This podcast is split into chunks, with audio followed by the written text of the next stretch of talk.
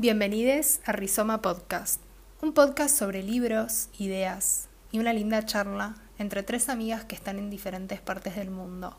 Un espacio rizomático que tiene los libros como disparador para pensar la vida.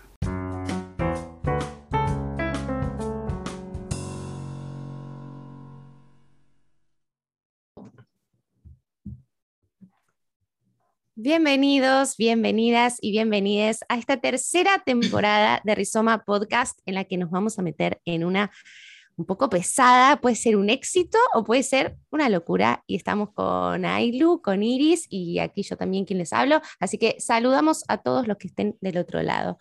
Bueno, amigas, aquí vamos. Uh, ¡Qué aventura! Bueno, hola, eh, hola. hola, hola. Eh, bueno, eso, ¿no? Hemos decidido esta temporada introducirnos en la mitología griega, que es un tema enorme con muchas aristas que salen para todos lados. Entonces me parece, perdón, me parece interesante como primero pensar un poco en la mitología en sí, ¿no? Porque la mitología griega es una de las tantas mitologías que han surgido de las diferentes civilizaciones y de los diferentes tiempos. ¿no? Y partiendo de la base que nosotras no somos expertos en este tema, o sea, todo lo que vayamos a decir podemos llegar a equivocarnos y sería interesante que si alguien del otro lado escucha y sabe mucho de mitología, que nos puedan también aportar lo que sepan. O bueno, recursos, ¿no? Nosotros vamos a dejar algunos recursos al final, pero sería interesante que el error se nos, nada, se nos sea eh, lo podemos usar para aprender. Entonces, bueno, la mitología es muy, muy, muy vieja, ¿no? O sea, generalmente los mitos se van creando a través de muchísimos años, ¿no? Milenares de años. Es decir, la mitología griega en particular supuestamente está eh, situado como 2000 años antes de Cristo, ¿no? Pero después los escritos, o sea, de donde nosotros sacamos la mitología, los primeros escritos que aparecen y la que nosotros, bueno, estuvimos leyendo uno, que es el de Ovidio, son entre, me parece, 700 y 800 antes de Cristo, ¿no? de los años antes de Cristo. Entonces, bueno, saber que ¿no? transcurre durante miles y miles de años estos mitos, hay muchísimas versiones de los mitos, ¿no? y nosotras vamos a contar cuál agarramos nosotras para leer Así también, eh, si tienen alguno que sea diferente, sepan que, bueno, hay muchísimas versiones. Después que hay muchas interpretaciones, no solamente muchas versiones, sino muchas interpretaciones, y nosotras acá vamos a estar leyendo un mito por capítulo y vamos a estar dando nuestra propia interpretación y tratando de interlazarlo, ¿no? entrelazarlo, perdón, con la actualidad con lo que estamos viviendo ahora y qué función puede llegar a cumplir estos mitos hoy en día. Em, ¿Por qué? Bueno, ah, em, bueno, y ah, se me escucha cuando hago tipo esto.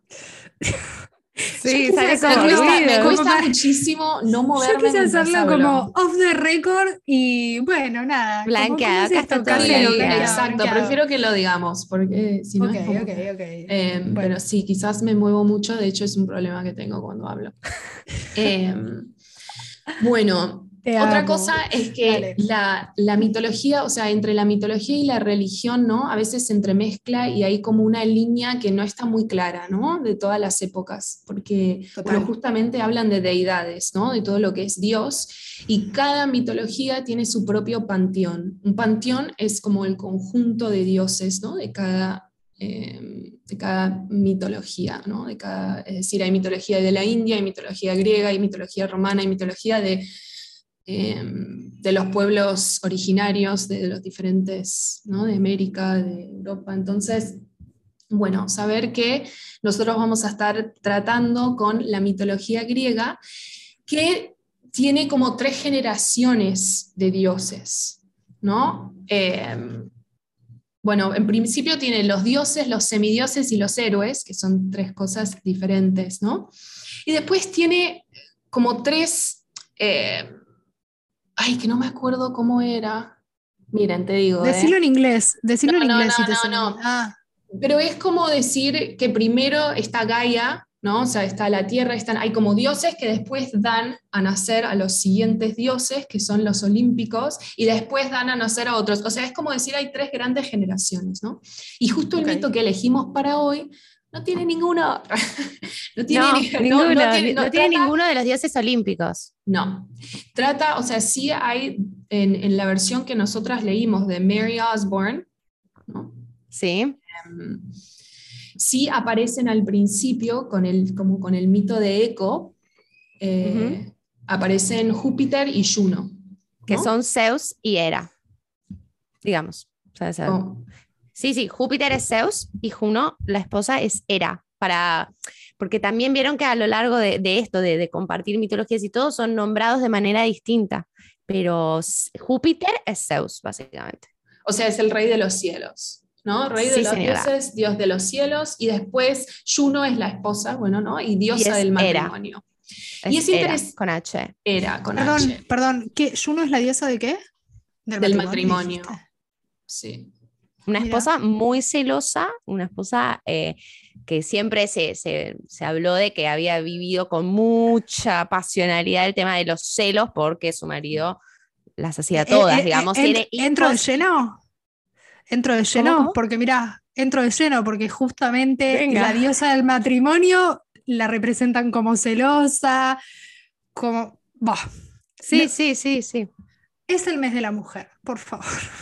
Bueno, pero creo que hay algo, o sea, lo que tiene los mitos y la mitología es que intentan explicar la vida humana, ¿no? Y no solamente la vida humana, sino también los, eh, todo lo que es alrededor de la vida, o sea, toda la biología también es explicada con los mitos y bueno, hay como mucha simbología. Claro, pero no, no, claro, me refería a eso, a que justamente la simbología dentro de un matrimonio heterosis, como se está acostumbrado y como en la mitología se estaba acostumbrado a representar, justo la diosa del matrimonio, porque no hay un dios del matrimonio, si es que lo hay, Zeus es el dios de los cielos, la diosa del matrimonio es representada con el simbolismo de celosa, intensa, que aferra, aferrada, eh, arraigada. Que tolera las infidelidades, porque como eh, era, era de público conocimiento que Zeus tenía otros, otros hijos por todos lados. o sea, yo no quiero que me salga que me salga el feminismo, ¿viste?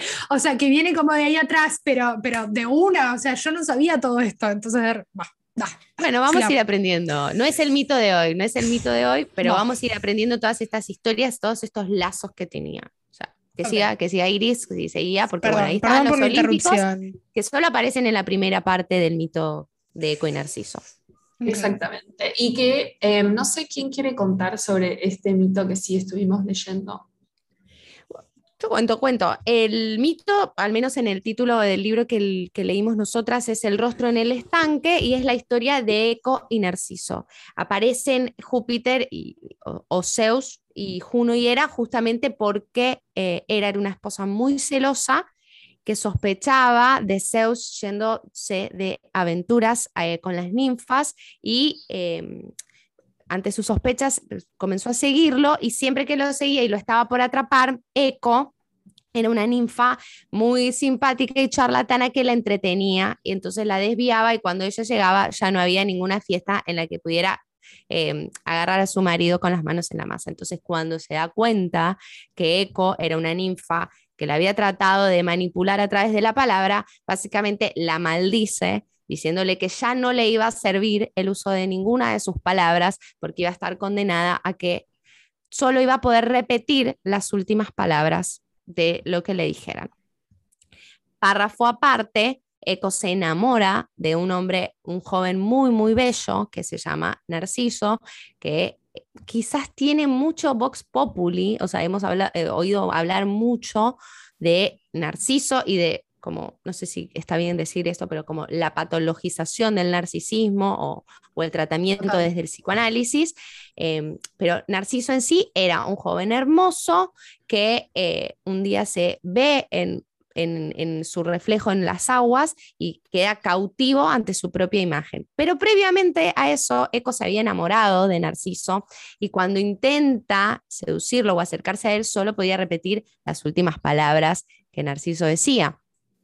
Y Narciso rehuye de ese amor, se va, no, no, nunca llegan a, a, poder ser una pareja, no se enamora él de, Eco, y cuando finalmente se queda mirándose a sí mismo tantos días, tantas noches, solo cautivo por su imagen, claro, cuando quería besarse solo se encontraba con agua, quería tocarse, solo se encontraba con agua, y en un momento sí se da cuenta, percibe que es el mismo, su imagen de la que se ha enamorado, y eh, lo vive como algo súper cruel, pero no sale de ese círculo, ni aunque sus lágrimas enturbiaran el, reflejo, y muere al costado de, esas aguas cristalinas y cuando muere y, justamente Eco y las ninfas quieren su cuerpo, cuando lo retiran, debajo del cuerpo encuentran todas unas flores amarillas que son justamente los narcisos.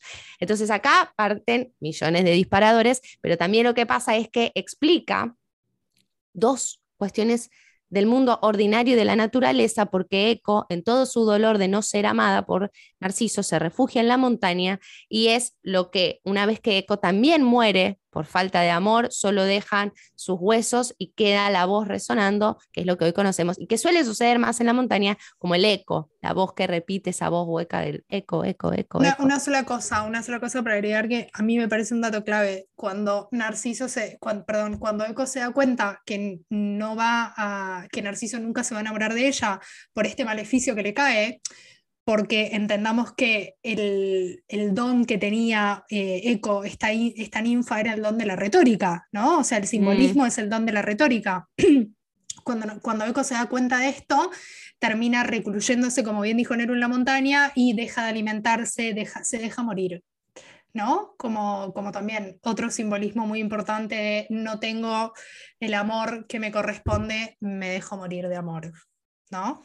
Y hay algo también en, que en este, en el de Mary Osborne, no está como al comienzo, pero en el de Ovidio, que es el texto Metamorfosis, que es como Metamorphosis, no sé cómo se dice. Sí, Metamorfosis, Metamorfosis. Metamorfosis. Em, que al principio explica que la mamá de Narciso cuando nace su bebé, va, o sea, hay algo que tiene que ver con la mitología que es esto como el fate, ¿no? Como el, destino, como la, que uno no puede escapar de su propio destino, ¿no? Entonces la, va a un, no sé qué era la figura al que va eh, como un chamán. Un sabio de Tiresias. Un, sabio. Un sabio, sí, están, siempre aparecen estas figuras como pitonisas o oraculares o, sabios que, que, dan ese, esa esa visión del destino. Seguí, seguí, porque está buenísimo esa parte.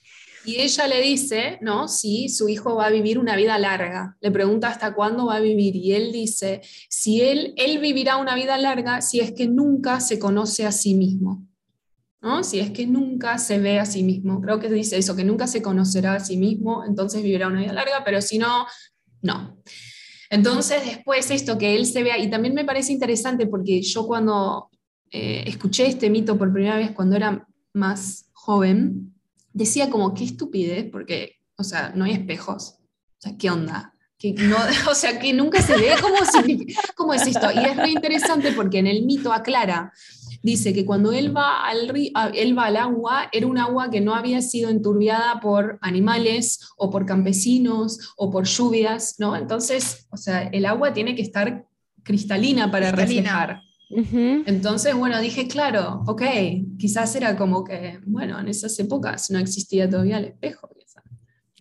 No, es, es, un claro es un claro simbolismo. Quizás ese, ese tipo de aguas claras le dan, le dan el nacimiento al espejo propiamente dicho, como el narciso a la flor y, y la ninfa eco al, a la voz del eco. Como que sí. Eh, porque además es como que siempre las imágenes de, las deidades parecen vanidosas y, parecen necesitar de ese reflejo que evidentemente no era tan común, no había espejos, no, sé. Eh, no había espejos en la mitología. Em, bueno, yo creo que explicando un poco toda este, esta cuestión del, mito, eh, es interesante tratar de ver tanta cuestión milenaria, cómo sigue en vigencia en la actualidad en un montón de cosas. El narcisismo para mí, claro, a través de esto, sí.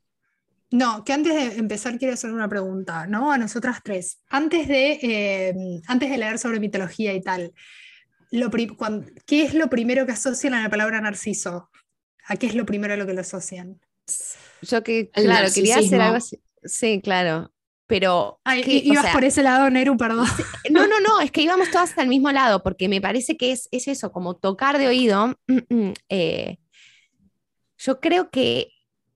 Yo también tengo preguntas. Hoy la vamos a usar a Iris.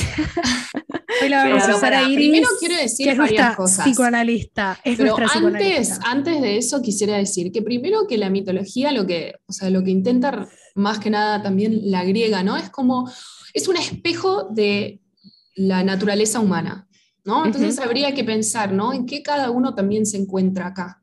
No es solamente pensar en, porque nosotras también somos humanas y que, por ejemplo, Joseph Campbell, que es un estudioso de la mitología comparada, dice que si nosotros comprendemos la mitología, es una guía que nos sirve para vivir en cualquier contexto, ¿no? Aunque sea milenaria y sea de hace tanto tiempo, si uno lo comprende y puede llegar a integrarlo en la vida, ¿no? Y usarlo como cierta guía, es muy útil.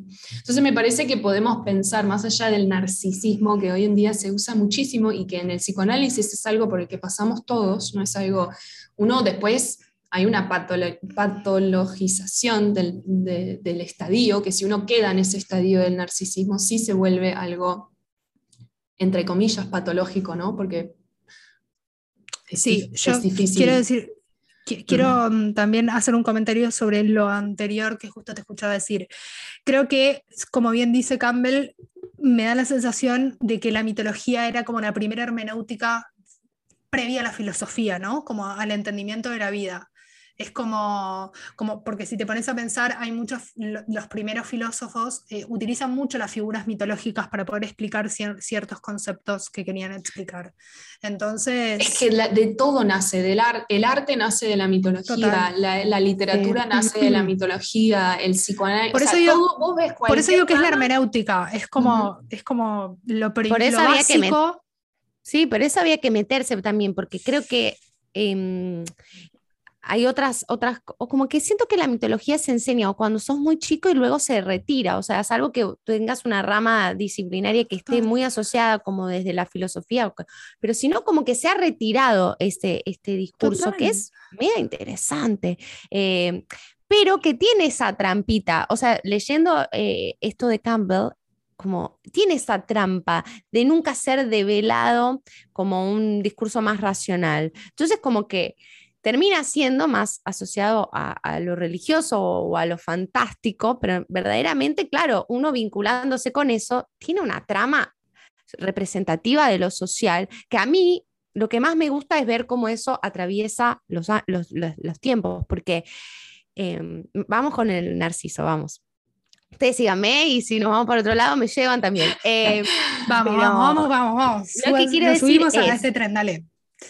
Desde el, narcisismo pueden ocurrir varias cosas que cada persona asocie de esto, como una persona que se mira demasiado a sí mismo, como una persona que no puede vincularse con otras personas, pero imagínense que esto ni contemplaba que hoy existiese Instagram, entonces es como em, los límites hasta casi pornográficos que hoy se asocian a la imagen, pero creo que incluso ya se reventó esa burbuja de lo que puede ser el narcisismo, sin meterme, porque no es mi área de, psicoanálisis, como eh, hasta... Pero sí es tu área de la comunicación. Sí, y me parece que, es muy importante. La comunicación en los lugares donde la gente opina y dice o baja línea diciendo esto es así y es lo que es, por ejemplo. Entonces, como que no admite vincular esos discursos con otras subjetividades, como que si yo tuviese que decir qué siento que es el narcisismo, más allá de una persona que se puede mirar mucho en el espejo o que se sienta en una cita y solo habla de sí misma, que podría ser variante, yo diría que es como una persona que no conecta con la otredad. Pero para, voy a hacer un disclaimer que lo hizo antes Iris. Si se termina siendo, resultando una patología, ¿no? Licenciada, no. No lo sé, no, lo sé. Yo o sea, pienso que es, más común. Exacto, o sea, el, narcisista somos todos en algún punto. Ahora, que uno trabaje sobre eso y que pueda salirse, porque en realidad es muy complejo, porque la otredad también es uno mismo, ¿no? Esto desde cualquier filosofía y desde cualquier psicoanálisis, porque uno se empieza a representar, es decir, ¿no? me acuerdo que hice un curso con un psiquiatra muy grosso, que era, fue el jefe del... Eh, ay, Chicas, hoy mi cerebro no está funcionando. No importa. El jefe de una entidad muy importante. sí, en Argentina eh, me sale el Malva, boluda. Y no es el. el, Posadas. No, no, es el, el, hospital de mujeres, el hospital psiquiátrico público. El Moyano. el Moyano, gracias. Fue el jefe del Moyano, o sea, un grosso. Y él decía siempre que el estadio del espejo que es lo que dice Lacan, dice que hay un estadio que pasa a todo niño que es un estadio del espejo, que es que se empieza a reconocer en el espejo y empieza a verse como un todo, ¿no? Como a ver todo su cuerpo integrado, porque antes de eso no se ve integrado. Y él dice que en realidad ese primer espejo son los ojos de la madre, porque uno cuando toma la teta o, está, o alguien le da, ¿no? Es como que uno primero se ve reflejado en los ojos de la mamá. ¿No? Entonces, en realidad uno se construye su propia imagen ya desde un otro. Y entonces en base, entonces por eso digo que hay, una, hay como algo muy complejo en todo eso. bueno, bueno, parece hasta mitológico, porque hablar del espejo, del ojo de la madre, parece una figura re simbólica, casi posta, como espejada, como un brillo, como una devolución. No, es bello, es poético. Y, recontra poético. Y, y, cómo, más allá de que uno se comienza a construir a través de los ojos de la madre, eh, no solo la madre biológica, sino puede ser la madre adoptiva también, em, cómo después, bueno, a mí particularmente me pega porque yo particularmente tengo como ciertos parámetros míos que, empecé a romper con el tiempo, que son eh, construcciones de otros en mí, y me empecé a dar cuenta con el tiempo, eh, que creo que nos pasa a todos, ¿no? Que hay muchas cosas que nosotros que creemos que somos, eh, o nos que en realidad son apropiadas más que propias, ¿no? Y cuando te das cuenta que hay algo que, que no va mucho con lo que vos sentís y con la forma en la que tenés de actuar o que te empieza a hacer un poco de ruido, ahí te empieza a caer la ficha de que hay construcciones que no son propias. Entonces, eso me parece que sí va asociado como a cómo te construís a través de la imagen del otro, que creo que nos atraviesa y nos interpela a todos. Hay algunos que logran romper con esos em, parámetros mucho antes que otros y otros a los que les lleva más tiempo y otros que nunca lo logran, ¿no? Es como es que hay una, línea, hay una fina línea entre lo que el otro es y lo que yo soy, ¿no? Y dependiendo de dónde uno se para, a partir de qué filosofía, porque la filosofía oriental, por ejemplo, hay mucha filosofía oriental, dependiendo cuál, ¿no? Pero que dice que yo soy tú y tú eres yo. Entonces, mm. todos estamos conectados. De, eso, ¿eh? ¿De qué? No, yo hablaba de lo que yo creo que soy que no me cierra, o sea, no, lo pongo en mí, digo, lo que, lo que una persona, por ejemplo, una persona lo, de definirse, ¿no? Muchas veces te dicen, bueno, eh, yo eh, soy una persona alegre, yo soy una persona eh, simpática, pero también soy una persona histérica, soy una, una, persona celosa. Y muchas veces te, das, te terminas dando cuenta que todas esas son construcciones que vos armaste de lo que los otros ven o creen que vos sos. Y muchas veces no te cierra. Yo, por ejemplo, alzo la mano, yo toda la vida creí que era una persona celosa y la realidad es que soy mucho menos celosa de lo que yo creo, que me importa mucho, que soy mucho más, y, no hablo de que esté mal, de que estén mal los celos, pero yo toda la vida, yo durante muchos años viví con acciones súper celosas y me terminé dando cuenta que eso no era yo, era como más lo que veía un otro lo que me hacían creer o lo que construí a través de la imagen de, ya sea mi madre, mi padre, mi familia, mis primeros vínculos, no sé. Pero ahí hubo un vínculo, hubo algo que afectó. Y este es el em, problema. Me parece que acá, mira, acá creo que hay algo interesante para pensar que es justamente traer esta mitología a nuestra realidad, ¿no? Porque hoy en día nuestra sociedad está muy individualista muy.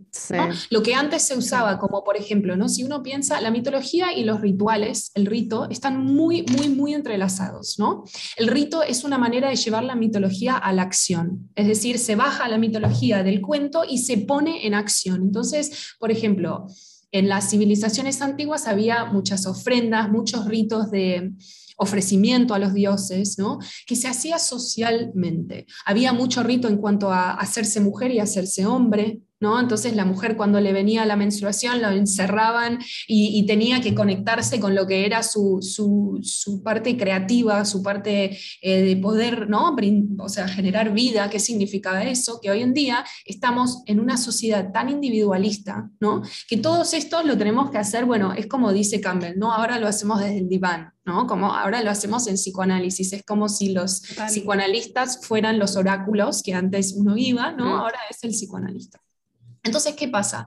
Uno también empieza a generar una idea mucho más grande del yo. Esto es el narcisismo también.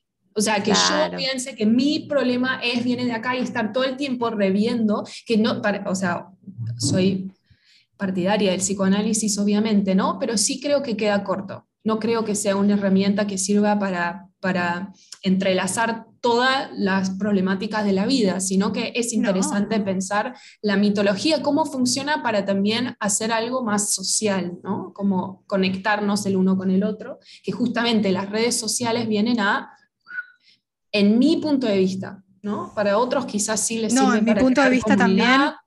Y tal. Sí, tienen, su lado em, que se pueda aprovechar y que existen comunidades y existen un montón de lazos a través de eso, pero yo coincido porque... Mm, pero vamos a pensar en este mito, este mito. El, este hombre se ve a sí mismo, ¿no? Y hmm, muere a causa de eso, muere, es decir, muere. Y esto puede ser simbólico. ¿Por qué? Porque si uno lo piensa, y yo les pregunto a ustedes, ¿qué les pasa a ustedes? Si no, les, cuando ustedes suben algo a Instagram, ¿no? Se les vuelve medio adicción después como ver cuánta gente lo vio y qué... Eh, Obvio, y el que no lo reconoce miente. No, sí, no solo eso, es em, genera algo físico que todavía no está tan blanqueado porque posta no da, o sea, no da el nivel de ansiedad que genera. ¿Y por qué es nuevo? ¿Y por qué es nuevo también? Es tan nuevo. O sea, es nuevo. hay algo con la imagen, chicas. O sea, Narciso, ¿por qué mira su imagen y se enamora de su imagen? ¿Por qué hay algo tan fuerte con la imagen, no? Porque esto está viendo, o sea, esto es, las redes sociales son, es no, yo te digo, yo, te, lo voy a llevar, te lo voy a llevar mucho más atrás. ¿Por qué si tenemos cinco sentidos, al sentido que más pregona es el de la imagen? ¿Por qué? ¿Por qué tenemos, mm. la vista? ¿Por qué? Capaz es eso que decía Iris sobre el, espejo ahí, ¿no? Ese, esa cuestión. Que no todos, tan, ¿eh? Tan, primario. No, claro, no generalicemos. O sea, puede haber rupturas en esta cuestión. Por eso yo decía, bueno, pero vos te dejaste afectar por, por el lazo humano. O sea, no existe salir impoluto. O sea, yo lo que creo es que la gente hoy le la gente, comillas, comillas, perdón, porque es cualquiera decir la gente, pero digo, lo que sucede hoy con, los lazos sociales es que hoy para no ser afectados por nada no nos vinculamos. Y no, hay que bancarse el sufrimiento, la incertidumbre, eh, la vulnerabilidad que provoca vincularse, es como, obviamente, no, no vas a sufrir si no te vinculas con nadie, pero... Mm, no, pero terminas que te morís. No, terminás sufriendo el triple porque terminás sufriendo porque no generas vínculos. De los vínculos hay toda una relación energética y toda una relación de, amor. Y no estoy hablando de un vínculo amoroso, un vínculo sexoafectivo, perdón. Hay toda una relación que, se vincula con tu ego también en particular. Y el ego es algo muy importante de uno mismo.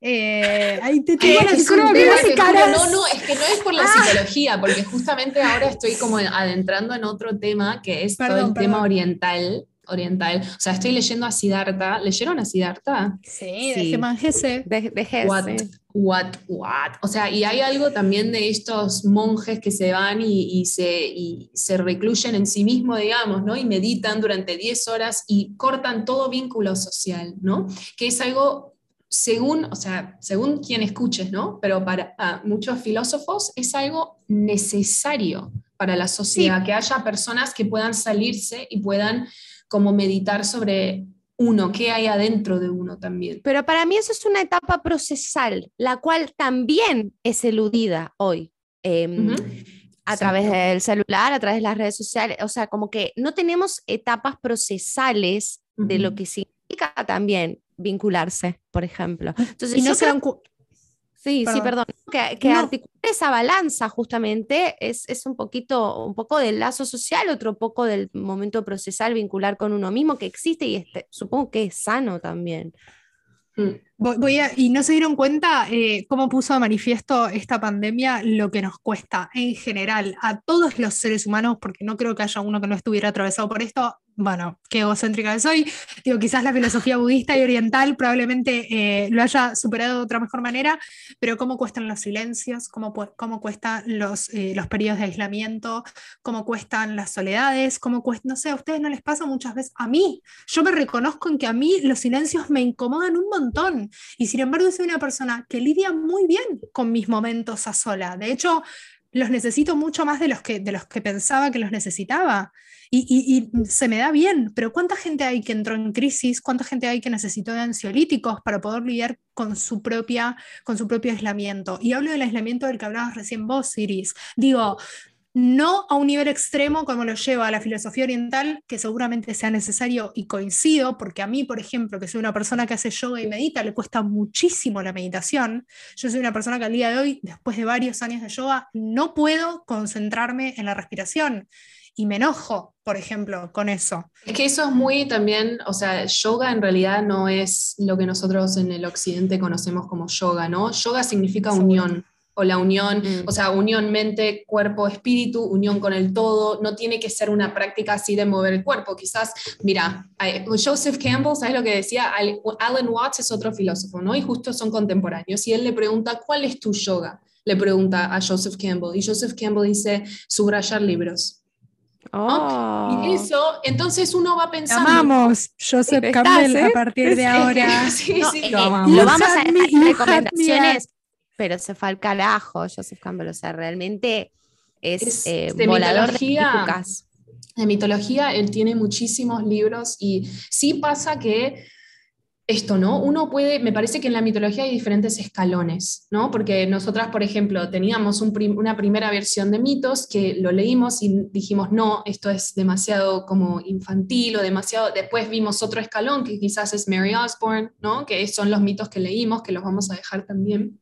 Después está quizás esto, ¿no? Leer Ovidio y lo Y hay gente que estudió mitología que ya para leer un capítulo uno tiene que estar con un diccionario, con una enciclopedia, estar, es un, es un trabajo, digamos, de, que toma tiempo y por eso me parece interesante que estemos planteando una temporada sobre esto, ¿no? Como es la idea...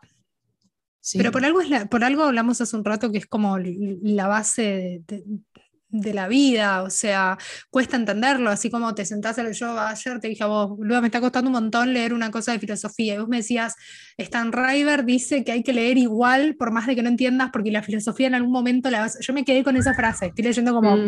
algo de Deleuze que no entiendo nada, y sigo igual y me quedé, y dicho y hecho, o sea, hace dos horas volví a leer el texto y dije, ah, entendí todo, pero creo que por eso cuesta tanto y por eso hay tantas versiones y por eso, porque creo que es la base, no me quiero igual ir como por las ramas. No, no, pero está buenísimo, está buenísimo lo que dijiste porque puede que sean fichas que quizás no caen ya, pero van cayendo, ¿no? Como en esta construcción de empezar a como despertar esa antenita, por decirlo de alguna manera medio simbólica, que, sucede, que pasa eso, lees algo, no lo comprendes en su totalidad y tampoco está bueno quedarse siempre en debemos comprender todo, ¿no? Después empieza a aparecer también, aparece. Y creo también que sería interesante quizás al final de todas estas temporadas como pensar en algo para cerrarlo, ¿no? Algún tipo de rito que podamos hacer desde acá como para cerrar, porque eso también dice, Ay, me encanta. Como pensar en algo. Y también me parece que sería interesante que si alguien nos escuche y tiene ganas de saber algo en particular o de escuchar algún mito en particular o lo que sea sobre mitos, que lo puedan como acercarse a, través de Instagram. nos pueden escribir a través de nuestras redes, arroba Rizoma Podcast, eh, es nuestro Instagram. Eh, si nos quieren contactar por ahí y recomendar algún mito o algo, estamos como muy open to recommendations en esta temporada, porque la realidad es que la mitología es enorme, es muy abarcativa, hay 10 millones de ramas de mitologías y no sabíamos muy bien por dónde arrancar y fue como, bueno, vamos con este que todos sabemos lo que significa el narcisismo, así que... Y el eco. Help. We need Sí, help, vamos a tener sí. entrevistas, vamos a hablar con gente que, que nos dé un par de, de ahí, de tutores, para entender un poco más este mundo que es realmente infinito y es mundial. O sea, eso me Ujú. encanta también, eso me Sí. encanta, realmente, ya sea desde Occidente, Oriente, como que toda esta concepción es un, un cosmos que compartimos y que además, como pienso que todos sabemos un poquitito de tal cosa, como de oído todos tocamos, entonces está bueno meterse. Tal Iris, cual. ¿te puedo hacer una pregunta? Eh, Sí. ¿En el colegio en Estados Unidos, cuando eras chica, les dieron mitología a ustedes? Mira, me parece que mm, no así tal cual. Sí había mucho, hay muchos libros, no sé si conocen a Percy Jackson. ¿Han escuchado? Bueno, Percy Jackson es eh, un personaje que no me acuerdo el nombre del autor, pero son libros para niños, que es un niño que vive en Nueva York, pero es como el hijo de Zeus, ¿no? Y, y es como una recapitulación moderna para adolescentes, que es como, tiene muchos libros de Percy Jackson. Es un personaje que atraviesa muchos, entonces sí, quizás en ese, ese sentido, ¿no? Como sí fue ¿Pero te lo daban en el cole? Sí, si vos querías elegirlo, lo podías elegir y te No, no. No hablo de eso, no hablo de elegir, porque yo también iba a la biblioteca y agarraba libros. Yo te hablo de si en el, el- el- ¿cómo se dice? En el, en el plan de Sí, en, estudio, en la currícula escolar, digamos. en la currícula inserto, escolar pero- estaba la mitología. Eh, es que yo hice solo primaria, ¿viste? Y generalmente Y la no toda, mitología, ni siquiera claro, toda. ni siquiera toda. O sea que yo no recuerdo realmente No, eh, ok. mucho, pero sí sé que hay mucho mm, que existe también, me parece, en Argentina, como las moralejas, ¿no? Que no son Sí. tal cual mitología, pero sí tienen algo que ver, porque en realidad la- a la escuela a la que yo fui es laico. ¿No? Entonces la mitología muchas veces como toca tan de cerca con la religión, es un tema quizás que sí es más para Yo secundaria. fui, un, yo, fu- para- yo fui a un colegio laico y en la primaria me dieron mitología, por eso estaba preguntando a ver si. Bueno, pero es muy eh, diferente también Estados Unidos a Argentina, ¿no? Como todo, cómo se dan Sí, las currículas, todo es diferente. Pero sí, quizás se tocó, no me acuerdo, la verdad. Eh, sí, Fue una así, duda que me surgió. Como Nero dijo que es mundial, dije, quizás a los se los dan a los chicos en el colegio, como Nero, a vos Oh. también te lo dieron, ¿no? En el cole. Sí, sí, sí, sí. Por sí. eso. Sí, me refería también a- a- al lenguaje compartido de saber de estas, o sea, hay películas, hay infinitos libros, hay películas para niñas, o sea, Y, hay, y te voy hay a tanto, sumar hay tanto, hay tanto. Y te voy a sumar una cosa más. Y la, yo ahora estoy haciendo una materia que se llama Estética de la Imagen en, en el máster que estoy haciendo, y la cantidad de referencias del de las primeras películas del cine clásico a la mitología es, o sea, te caes de ojete. Te caes de ojete. O sea, es, siempre, es que de verdad, de verdad, de Es repente que estás todo viendo una sale de película, ahí. todo sale de ahí. Todo sale de ahí mal. Eh, Cine clásico, ¿eh? Bueno, y para recomendaciones eh, para hoy, Neru, no sé si los tenés ahí. Sí, bueno, un poco la fuimos nombrando, eh, Metamorfosis de Ovidio, que está muy bueno porque está escrito de manera prosaica muy interesante, muy lindo de leer también. Está en internet, igual los vamos a dejar todos. Mary Osborne, por supuesto que estamos leyendo de ella. El héroe de las mil caras es el libro o uno de los libros que nombramos de Joseph Campbell, el podcast Pathways, eh, Crash Course de mitología en YouTube y bueno, ahora Percy Jackson también. Así que con esto despedimos esta, este primer capítulo de la última temporada. Sí, bueno, nos vemos pronto, merci. los quiero y espero que les quiero y espero que nos escriban y que nos digan que tienen ganas de escuchar también. Muchas Adiós. gracias. Adiós. Adiós.